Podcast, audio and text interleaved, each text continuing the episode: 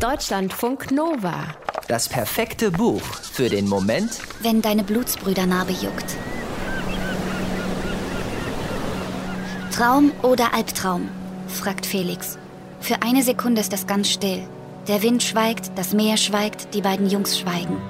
Sie stehen nebeneinander auf einem Felsen, 70 Meter über dem Wasser, irgendwo in Südfrankreich. Sie glühen, sie können alles und sie sind 15.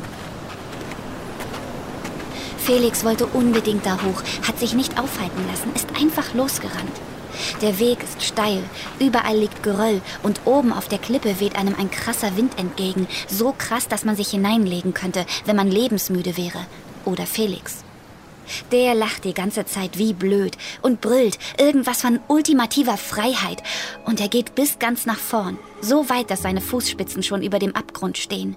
Sein Freund ist nicht so schnell. Er ist nicht schwindelfrei.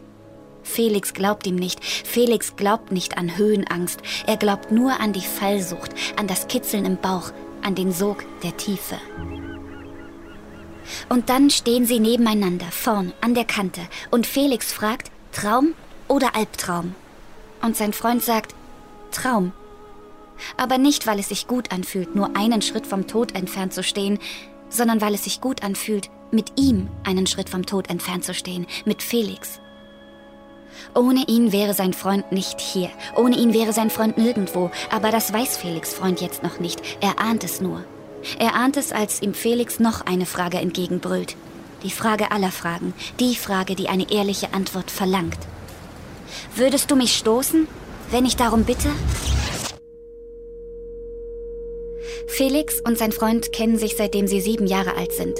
Seitdem verbringen sie jede freie Minute zusammen. Ein Leben ohne den anderen können sich beide nicht so richtig vorstellen. Dafür müsste schon was Heftiges passieren, dass einer stirbt oder verschwindet. Dschungel heißt das Romandebüt von Friedemann Karich. Es erzählt von der Freundschaft zwischen Felix und einem Menschen, dessen Namen wir nicht erfahren. Einem Menschen, der Felix nicht von der Seite weichen will, auch dann nicht, als der auf einer Reise in Asien verschwindet. Irgendwo im Dschungel. Als Felix Freund in Kambodscha aus dem Flugzeug steigt, nimmt er zuerst die Hitze wahr. Und es riecht süßlich. Ansonsten unterscheidet sich der Flughafen nicht großartig von denen, die er bisher gesehen hat, auch wenn das nicht sehr viele sind.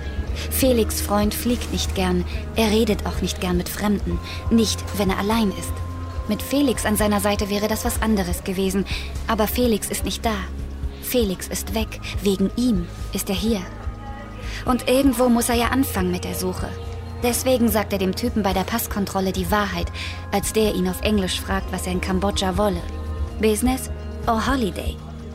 Felix Freund hält ihm das Handy hin. Das letzte gespeicherte Foto zeigt Felix, lachend, mit heller Haut und langen Locken.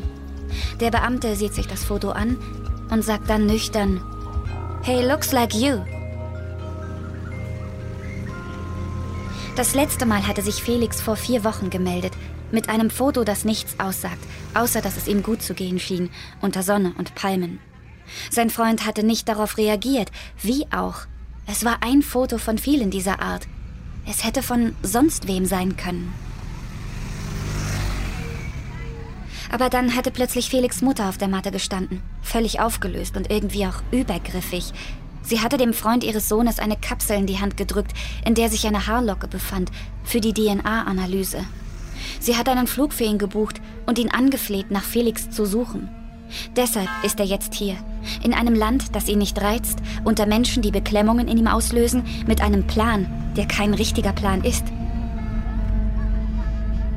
Aber schnell ist klar, Felix Freund braucht keinen Plan, um auf dessen Spur zu kommen. Felix Freund muss nur versuchen, wie Felix zu denken. Wo würde er absteigen? Mit wem würde er sich anfreunden? Wohin würde es ihn ziehen? Auf eine einsame Insel oder in den dichten Dschungel? Die Frage, ob er ihn findet, stellt sich gar nicht.